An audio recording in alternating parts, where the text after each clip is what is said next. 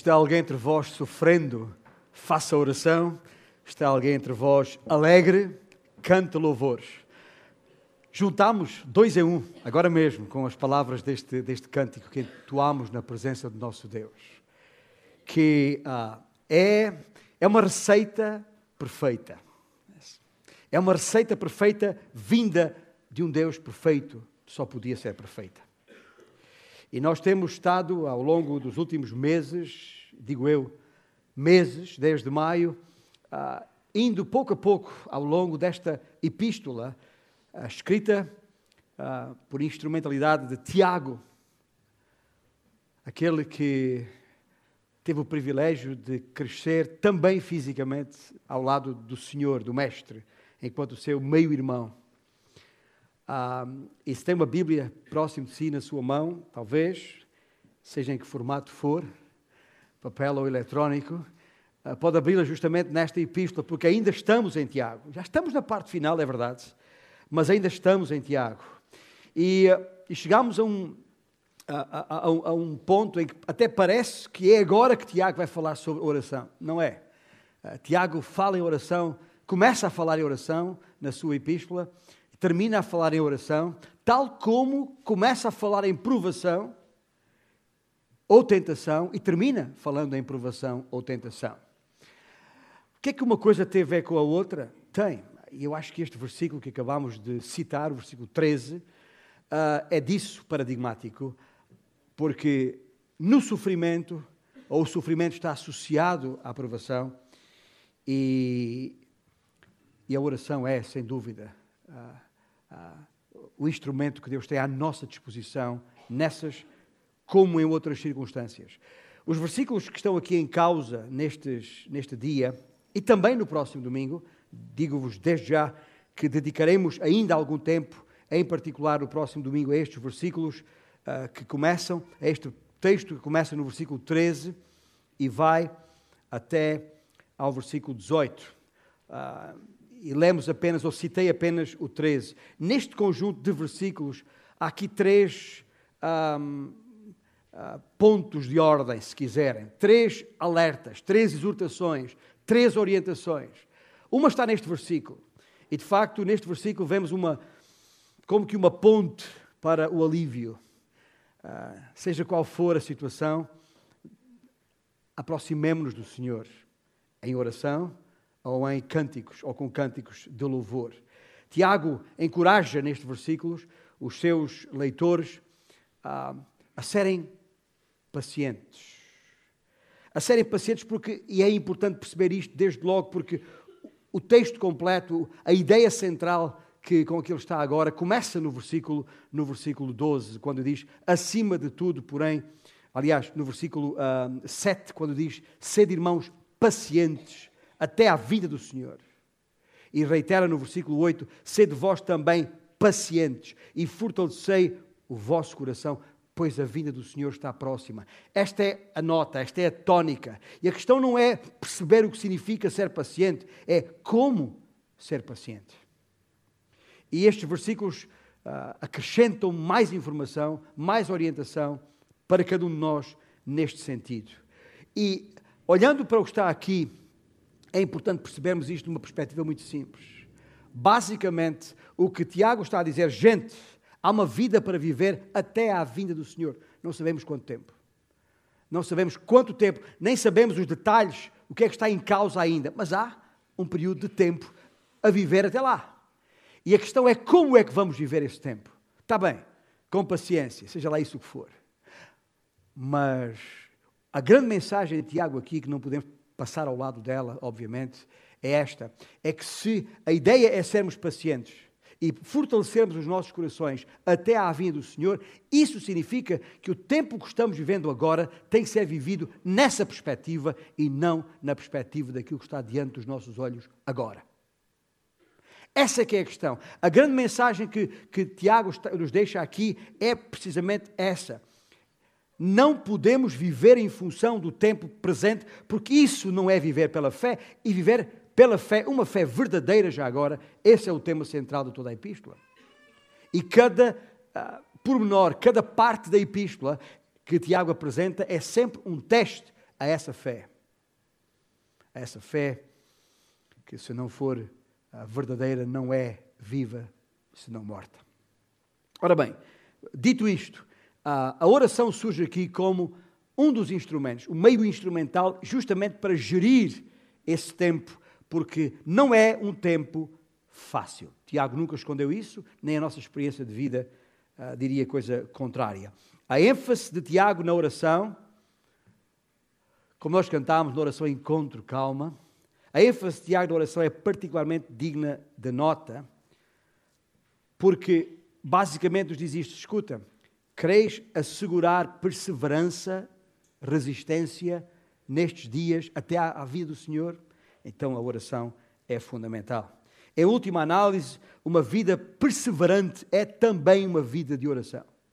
Não podemos esperar, perseverar, resistir em tempos como estes, se a oração não estiver uh, acompanhando esse processo. E a melhor maneira de expressar a alegria quando uh, é caso disso então é, é como o Tiago diz, expressando, cantando louvores. Aliás, deixe-me fazer aqui uma ponta entre o que estou a dizer agora e o que falámos nas últimas duas semanas. Para expressar alegria, não é com juras, é com cânticos. Não é com juramentos, promessas daqui e da colar, é com cânticos. A nossa alegria tem que ser expressa desta forma. E depois deste primeiro uh, ponto que eu chamei, ou deste primeiro ponto que eu chamei ponto para o alívio, seja qual for o alívio, uh, ou seja qual for a situação a aliviar, o segundo ponto é justamente a prescrição que Tiago dá para o auxílio que precisamos. Porque não são dias fáceis. O que é que precisamos?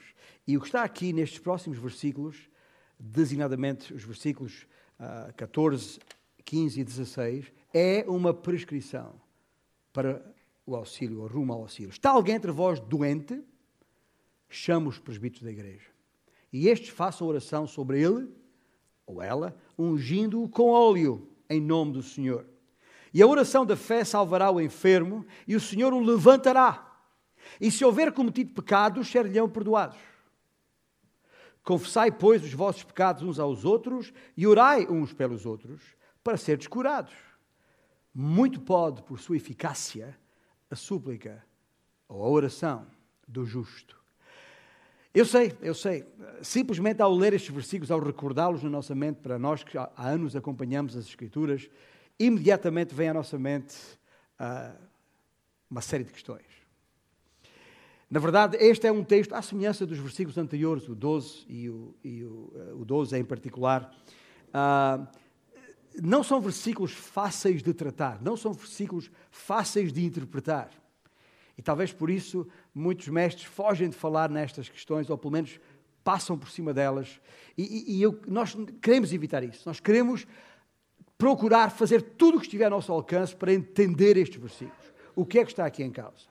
E é a razão porque reservei o próximo domingo para me dedicar exclusivamente a esta questão: o que é isto de chamar os presbíteros para orar por alguém enfermo?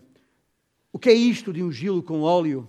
O que é isto da oração da fé que o salvará? É, de, é um dos temas mais polémicos no meio evangélico, eu sei.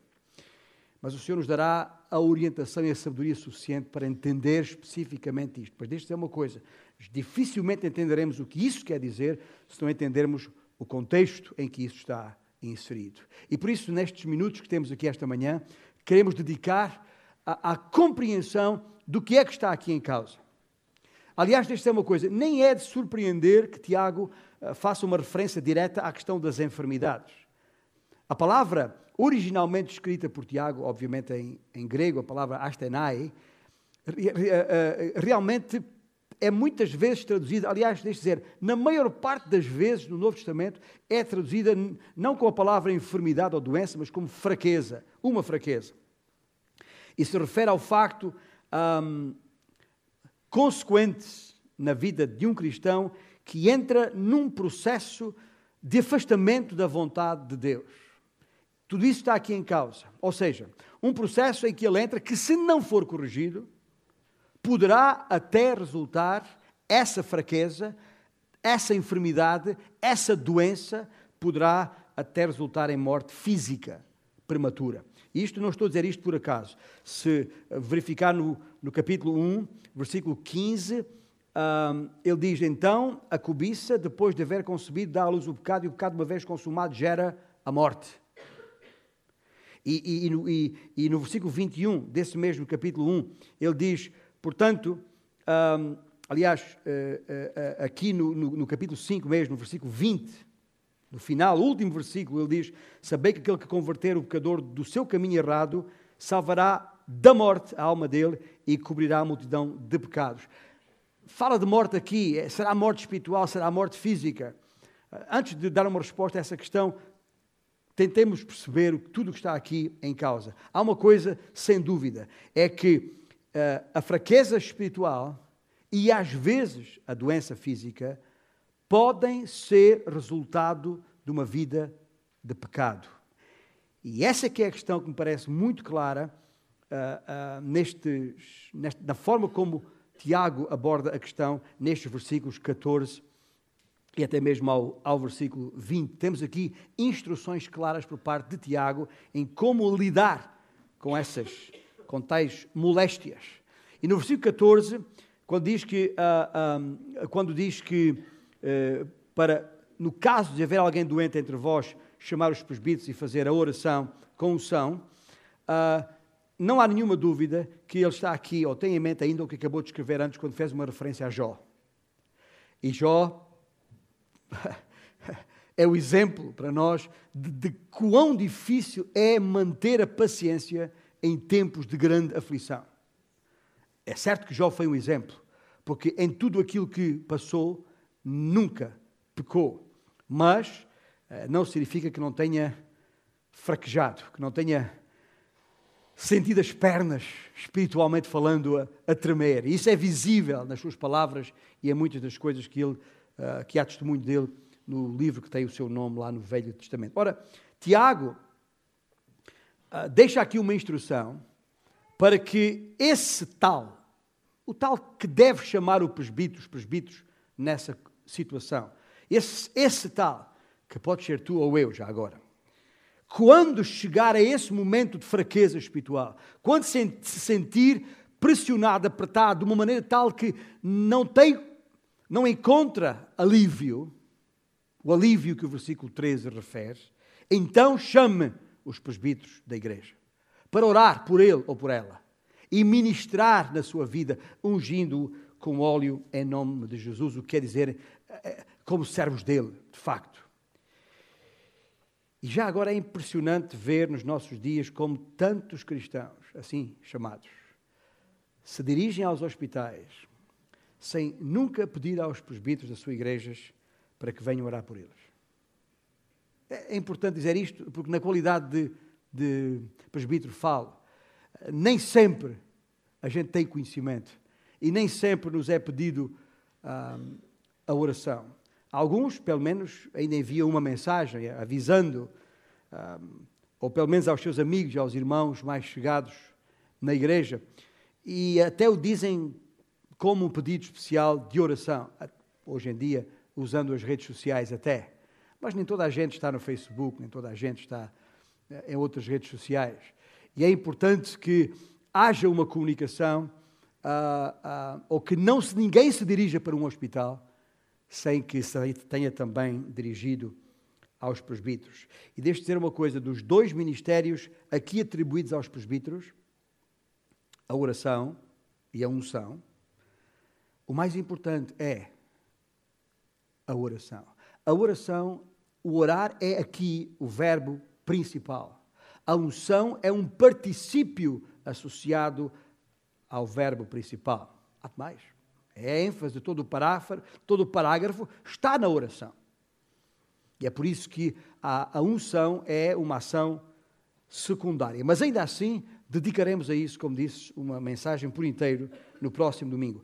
O facto da pessoa enferma ou exausta ter de convocar os presbíteros nos indica que uh, a doença desta pessoa um, está de alguma maneira relacionada com uma condição espiritual. Pelo menos é isso que o versículo 15 parece indicar. Hoje em dia é normal os médicos prestarem assistência médica. Assim é. Ah, ah, tal como é responsabilidade dos presbíteros prestarem assistência espiritual. Basta ah, duas ou três páginas na sua Bíblia para trás, no último capítulo de Hebreus, capítulo 13, e é ver ali o versículo 17, que diz: Obedecei vossos, aos vossos guias e sede submissos para com eles, pois velam por vossa alma como quem deve prestar contas, para que façam isto com alegria e não gemendo, porque isto não aproveita a vós outros. Talvez seja um detalhe que muita gente nem pensa a nosso respeito. Eu costumo dizer, especialmente no ensino aos pais, que, uh, especialmente ao pai, que nós temos que prestar contas a Deus pela criação dos nossos filhos. E às vezes quase me esqueço de acordo com esta palavra de Deus que acabei de citar, Hebreus 13, 17, nós, presbíteros, temos que prestar contas a Deus para as vossas almas. Sabia? E por isso não admira que uh, Tiago oriente a igreja a chamar os presbíteros. Isto de ser pastor, já agora quando falo de presbíteros, estamos a falar dos pastores. Né? Estamos a falar de nenhuma classe secundária na, na igreja, de nenhuma hierarquia. São aqueles que têm responsabilidades pastorais, são os pastores, de facto. E é disso que está a falar aqui. Mas a verdade é que é uma responsabilidade muito grande. Isto não é apenas uma função, um cargo na igreja, como algumas pessoas pensam que é. Bem, há, todo um, um, há todo um envolvimento, um relacionamento de alma que tem que estar presente é por isso que não é tarefa para qualquer um, já agora. É por isso que quando aquele que aspira a isso, aspira uma obra excelente, porque é uma obra de grande responsabilidade aos olhos de Deus. Por isso as coisas têm que ser associadas e não podem, não devem ser desligadas umas das outras. Mas neste contexto, ao que parece, olhando para as palavras de Tiago por inteiro, ah, aqui, está aqui em vista uma enfermidade com raízes espirituais.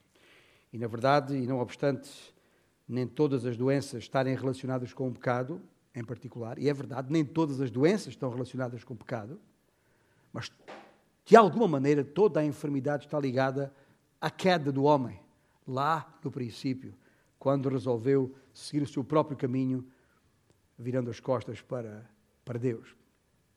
Deixe-me dar um exemplo de, de situações concretas onde a enfermidade não tem necessariamente a ver com nenhum pecado feito ou nenhuma situação de pecado da vida da, da pessoa. Por exemplo, quando uma criança, bebê ou criancinha, está doente e gravemente doente, as pessoas interrogam-se, mas, mas porquê Deus? Esta, esta criança não fez ainda nada de errado. Uh, uh, porquê? E estou a dizer isto, estou-me a lembrar da situação vivida, porque acompanhei Miguel e Leandra na situação da doença da sua filhinha, que entretanto o Senhor levou a, a Andrea.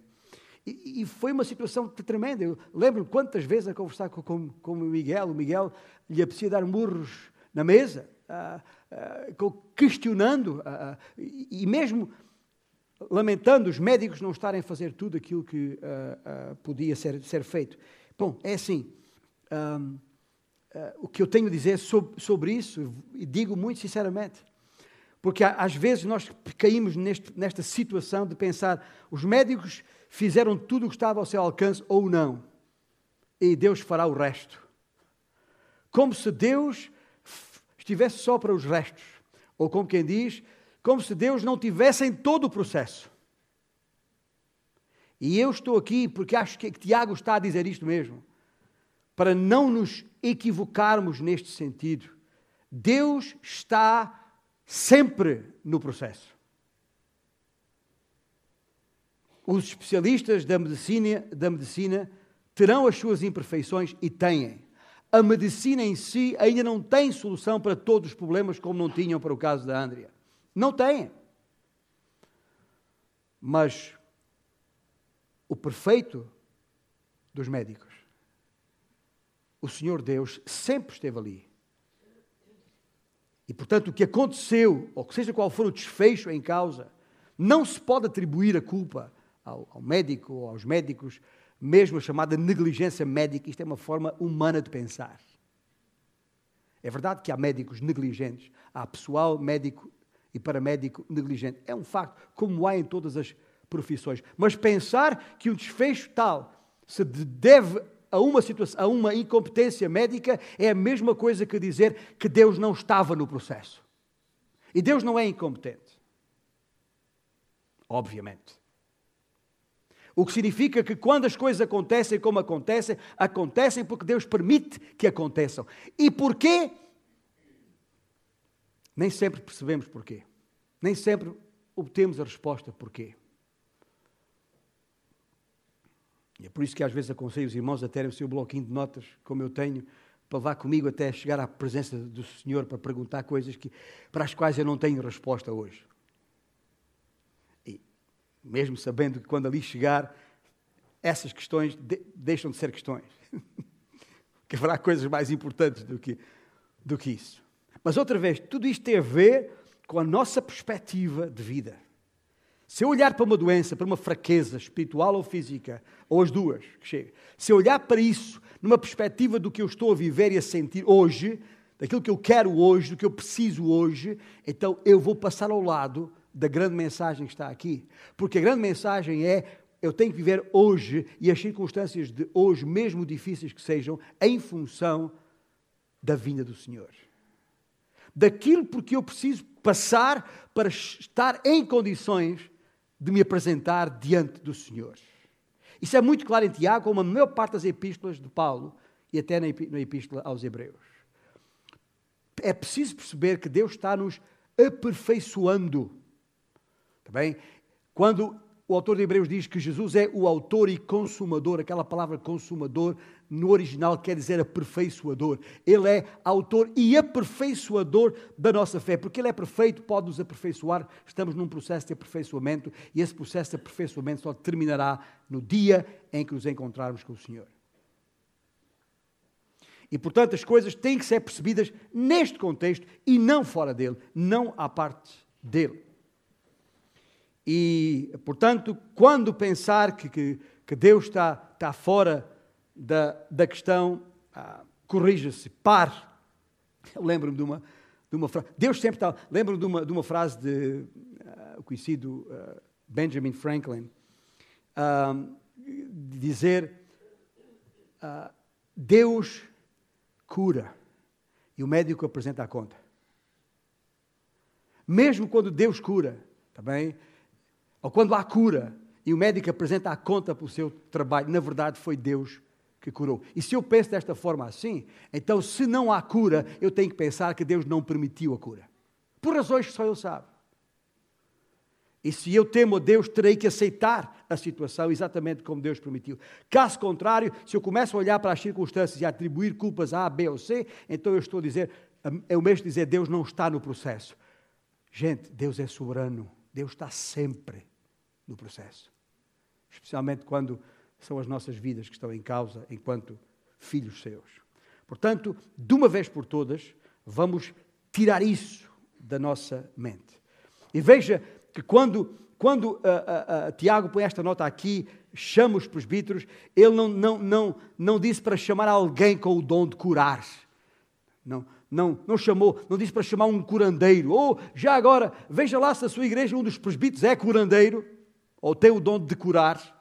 Porque se na sua igreja não há, então eu tenho que ir ver alguma igreja onde há. Em circunstância alguma isso está aqui escrito. Não está em causa. Não existe isso de curandeiro. existe, infelizmente, mas não pode existir na ceia do Senhor. Nem sequer existe essa coisa chamada o dom de curar. Se ler com atenção, 1 Coríntios 12, fala nos dons de curar, que é outra coisa é um outro assunto, não é para, agora. Falaremos nisso numa outra instância.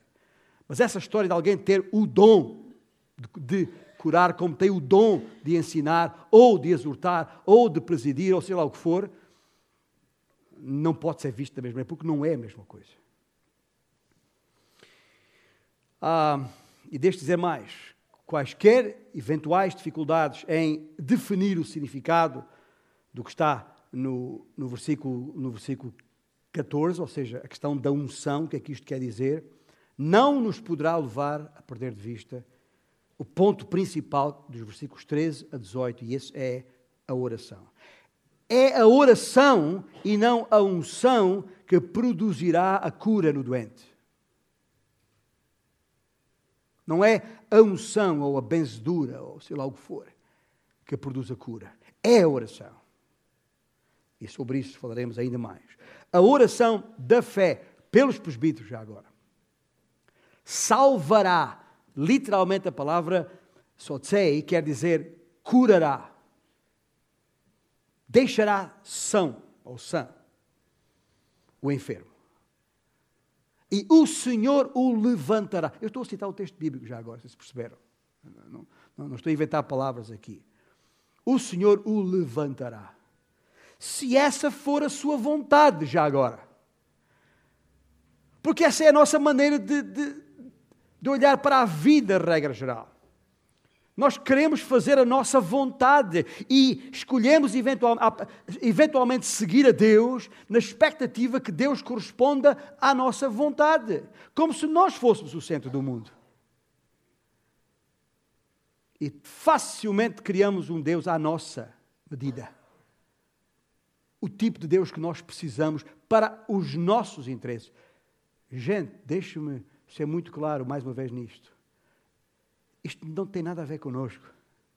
O centro da vida não és tu ou eu, é Jesus.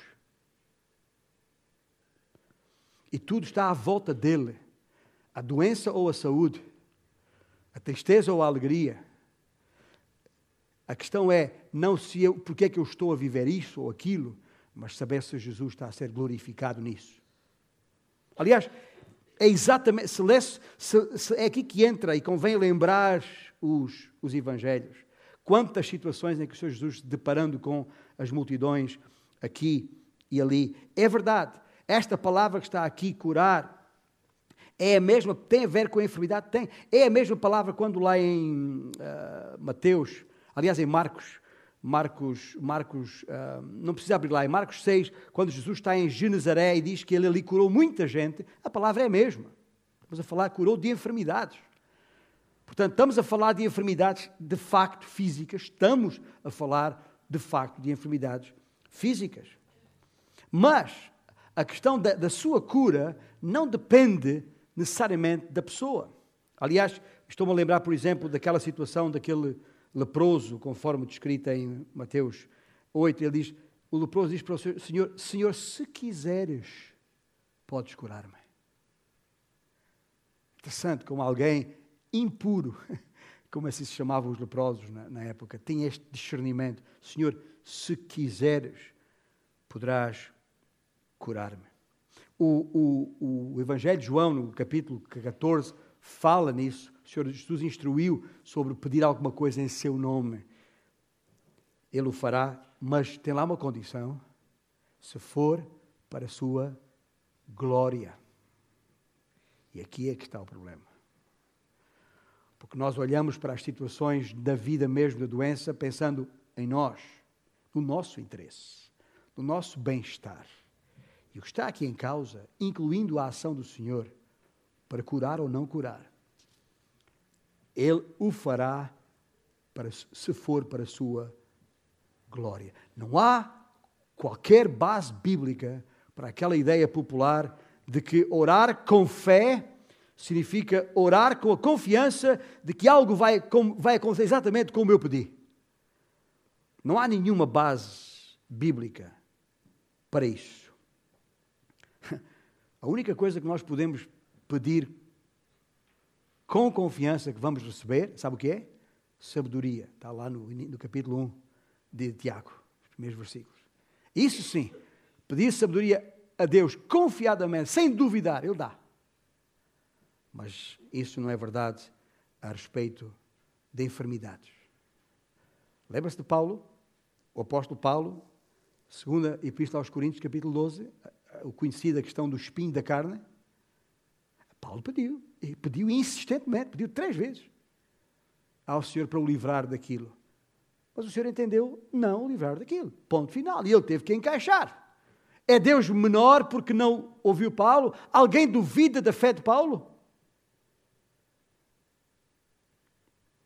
Mas essa foi a escolha do Senhor. E não há volta a dar a isto, a não ser queiramos inventar. Porque a oração tem sempre, ou tem de ter sempre, por objeto a pessoa e a promessa de Deus. E talvez por isso é que alguns consideram que a fé aqui em causa terá ah, algum tipo de garantia da parte, garantia especial da parte de Deus, de que é a sua vontade curar nessas circunstâncias. Não. Não, o que aqui se trata, bem, o que aqui se trata, esta fé aqui referida, não está por Tiago qualificada desta ou daquela maneira. É uma fé simples. É a oração da fé, isto é, a oração que expressa confiança em Deus e advém de uma consagração a Ele e que espera nele o que quer que seja, desde que seja da sua vontade e, portanto, para a sua glória. E, prossegue Tiago, se o enfermo houver cometido pecados que o terão deixado naquele estado, de enfraquecido, debilitado, se houver cometido pecados, ser-lhe-ão perdoados. Está a ver? Agora, nós sabemos pelas Escrituras que o perdão dos pecados vem da confissão, resulta da confissão. Se confessarmos os nossos pecados, escreveu João na sua primeira epístola, capítulo 1, se confessarmos os nossos pecados, Ele é fiel e justo para nos perdoar os pecados e nos purificar de toda a injustiça. Mas Convém não esquecer que nem todas as doenças são resultado direto ou indireto de um ou mais pecados. Não sei se está recordado daquela conversa do Senhor Jesus, conforme João ah, narra nos, nos primeiros versículos do seu capítulo 9, caminhando, Jesus viu um homem cego de nascença e os seus discípulos perguntaram: Mestre, quem pecou, este ou os seus pais, para que nascesse cego? Quem pecou? Miguel ou Leandra para que a Andrea nascesse com aquele problema que nasceu? É a mesma coisa. Pergunta é rigorosamente a mesma. E o Senhor respondeu: Nem ele pecou, nem seus pais. Mas foi para que se manifestem nele ou nela as obras de Deus. Não dos médicos, não dos hospitais, as obras de Deus. Desculpa, Miguel e Leandro, eu nem vos pedi licença para falar, usar como ilustração, mas, mas eu vivi a coisa de perto e, e sei que ainda, ainda afeta ah, os meus irmãos, necessariamente, porque não, não é de ânimo leve que se perde uma filhota. Portanto, as coisas, as coisas não são assim, tão fáceis, mas serão muito mais difíceis se nós não mantivermos os olhos no Senhor, na sua razão, o porquê dele. Um, assim, e, e, e, e tendo isto claro em nossas mentes, perceberemos que o que Tiago está a dizer é que no caso no caso de o pecado estar associado à doença ou doença ao, ao pecado, então devem ser tratadas em conjunto. É isso que ele está a dizer aqui. E no versículo 16, ele diz: Confessai, pois, os vossos pecados uns aos outros e orai uns pelos outros para seres curados. Muito pode, ah, por sua eficácia, a súplica do justo. É exatamente isso que está aqui escrito. E assim diante da, dessa possibilidade da doença física um, um, e espiritual serem uma consequência do pecado, então deverão os crentes, regra geral é em privado, confessar uns aos outros os seus pecados contra os outros. E ainda, orai uns pelos outros para seres curados por Deus, espiritual e fisicamente. Tiago pressupõe estes factos, creio eu, por serem consistentes com a restante revelação contida nas Escrituras a respeito da oração. Nós não podemos pegar num versículo e ajustá-lo à nossa maneira de pensar, só porque queremos assim, ah, ignorando e, e, e, até adulterando a Escritura em, em, geral. Porque na forma de pensar da antiguidade, já agora é importante que os irmãos percebam isto, o pecado e a enfermidade estavam associados. Ah, daí aquela pergunta que eu li há pouco em, em, em João 9. A pergunta é óbvia, porque as coisas estavam associadas. Por isso era necessário incluir a confissão do pecado na oração, para que ela tivesse eficácia. A confissão não deve fazer-se apenas junto dos presbíteros ou de outros ministros, mas uns aos outros, em particular aqueles que ofenderam.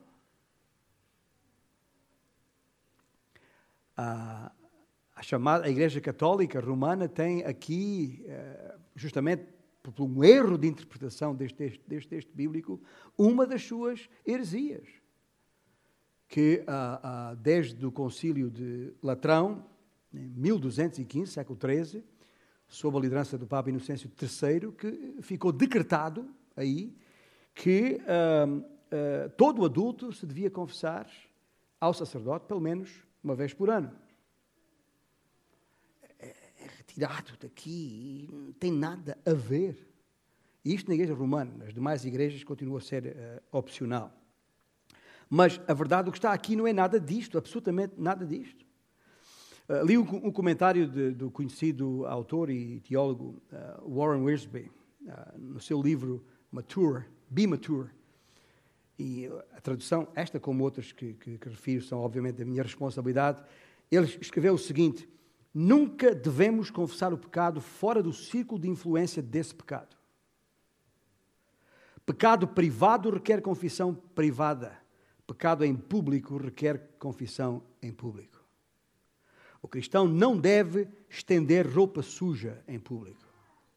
Costumamos falar em lavar roupa suja, mas a questão aqui não é lavar a roupa, é estendê-la ainda suja. A roupa suja em, em público. E está. Uh, uh, e é preciso que isso se perceba de uma maneira clara. O cristão não deve estender roupa suja em público, pois tal confissão, escrevia uh, o irmão Warren, tal confissão poderá causar maior dano do que o próprio pecado. Muito pode, por sua eficácia, a súplica do justo. Pode, pode, no alívio espiritual e físico de alguém. Aliás, a ilustração de Elias que ele usa aqui é, um, é paradigmática nisto. O poder da oração, neste sentido. Neste versículo, quando fala o justo, o justo aqui é usado no mesmo sentido que o Senhor Jesus Cristo usou quando se referia à justiça. Está a falar de comportamento, de um viver em ordem, como deve ser.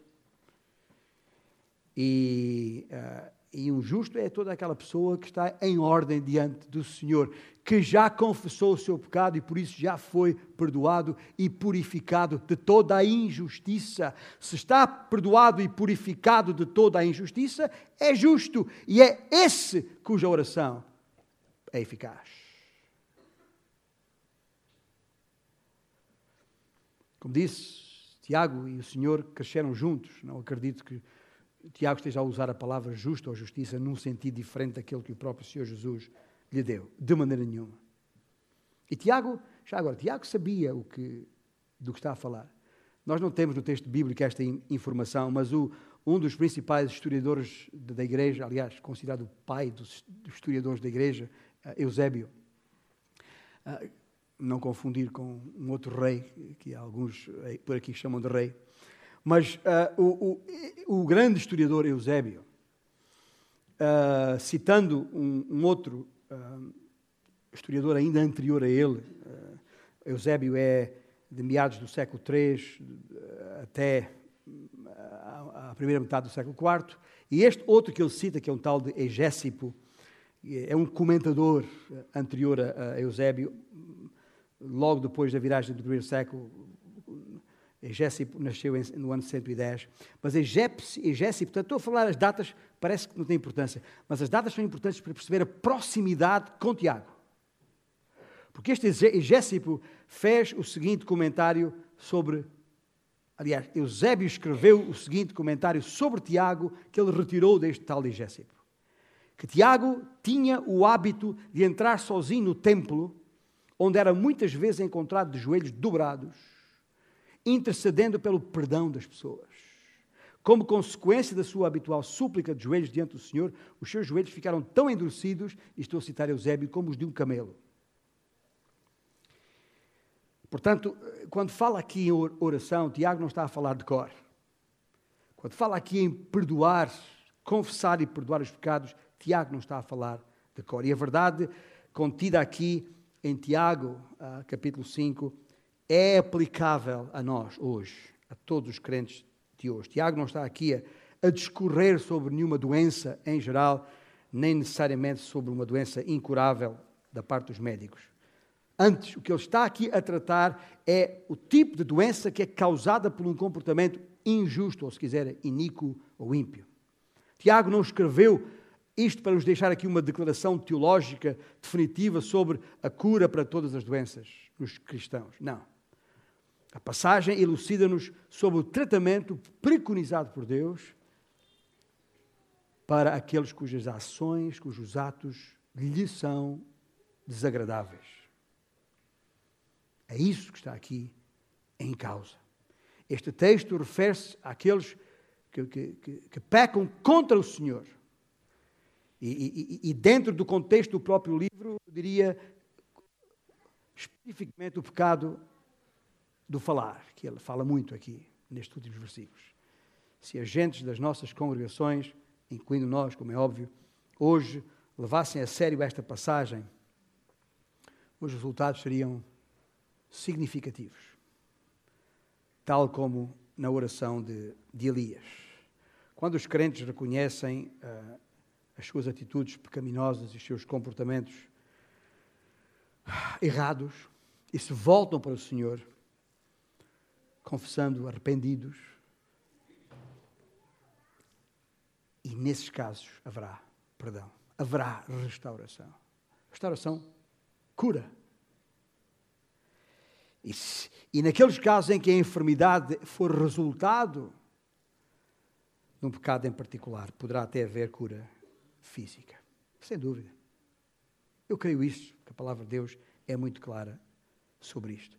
Essa coisa de, de cura, eh, por assim dizer, não espiritual, como às vezes se fala, isso não existe. Tá bem? Não existe uma cura que não seja espiritual. Porque Deus está presente em tudo isso. Quando, quando aquela aspirina resulta, foi Deus que permitiu que ela resultasse, mesmo fora de validade. Quando o cirurgião repõe no, no, no, no devido lugar aquele braço partido a, a, a, e, e, e o osso se funde de volta um no outro, é o Senhor que faz isso. Tiago, é Tiago que diz no capítulo 1, toda a boa dádiva é de onde? É lá do alto. E em situação alguma deverá um cristão dirigir-se a um médico sem se dirigir também a Deus.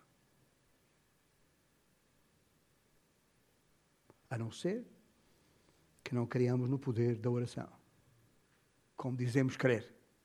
E é aí que vem o exemplo de, de Elias, e, e termino com, neste ponto aqui. É por isso que ele diz: Elias era homem semelhante a nós. Gente, sujeito aos mesmos sentimentos, e orou com instância para que não chovesse sobre a terra, e por três anos e seis meses não choveu. E orou de novo, e o céu deu chuva e a terra fez germinar seus frutos. Talvez não está familiarizado com isto, mas eu vou, eu tenho, tenho que ir lá. Tem um, uma Bíblia aí, lá no capítulo 18 do primeiro livro de Reis. A história de Elias está em 1 Reis 18. O, o, o, o momento da, em que Elias para, em que Elias, pela oração de Elias, a chuva para, está descrita no versículos 41 e, e, e seguintes, quando ele diz a Acabe: uh, sobe, come e bebe, porque já se ouve ruído de abundante chuva. Acabe saiu a comer e a beber. Elias, porém, subiu ao cimo do Carmelo e, encurvado para a terra, meteu o rosto entre os olhos e disse ao seu moço: Sobe e olha para o lado do mar. Ele subiu, olhou e disse: Não há nada. Então lhe disse Elias: Volta. E assim por sete vezes fez. Dissemos que Paulo orou três vezes. Elias, Elias orou sete, está bem? E, e, e, e o pessoal fica a pensar, ah, pô, então eu oro três vezes e, e, não, e não dá, como Paulo não deu, mas chorar sete já dá. Tem nada a ver uma coisa com a outra. Tem nada a ver uma coisa com a outra. Sabe porquê que deu? Sabe porquê que resultou? Está lá no início do capítulo 18, quando diz muito tempo depois veio a palavra do Senhor, a palavra do Senhor a Elias, no terceiro ano, dizendo: Vai, apresenta-te a Acabe, porque darei chuva sobre a terra.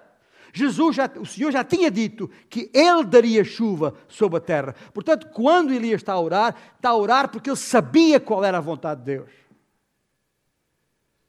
E aqui que está a diferença, a grande diferença na oração. Sim, é verdade, na oração encontro calma porque estou na presença do Senhor. E se o Senhor não respondeu à minha oração, perco a calma?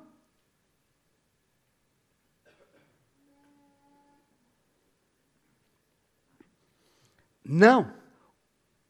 É que se a minha oração for segundo a vontade de Deus, eu posso estar absolutamente certo que o Senhor ouve. É isso que está escrito. Foi João que escreveu isso. Os irmãos estão lá em Tiago, é, é umas páginas à frente na primeira epístola de João, capítulo 5 e versículo 14. Este, é que ele diz, e esta é a confiança que temos para com ele, Jesus, que se pedirmos alguma coisa segundo a sua vontade, ele nos ouve. Portanto, se estamos pedindo alguma coisa e não sabemos se é a sua vontade, então o pedido que temos a fazer é para que o Senhor nos mostre a sua vontade.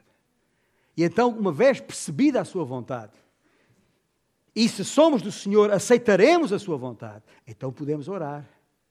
Quantas vezes for preciso, porque sabemos confiadamente que Deus vai responder. E é isso, e é só por isso que Tiago referiu Elias.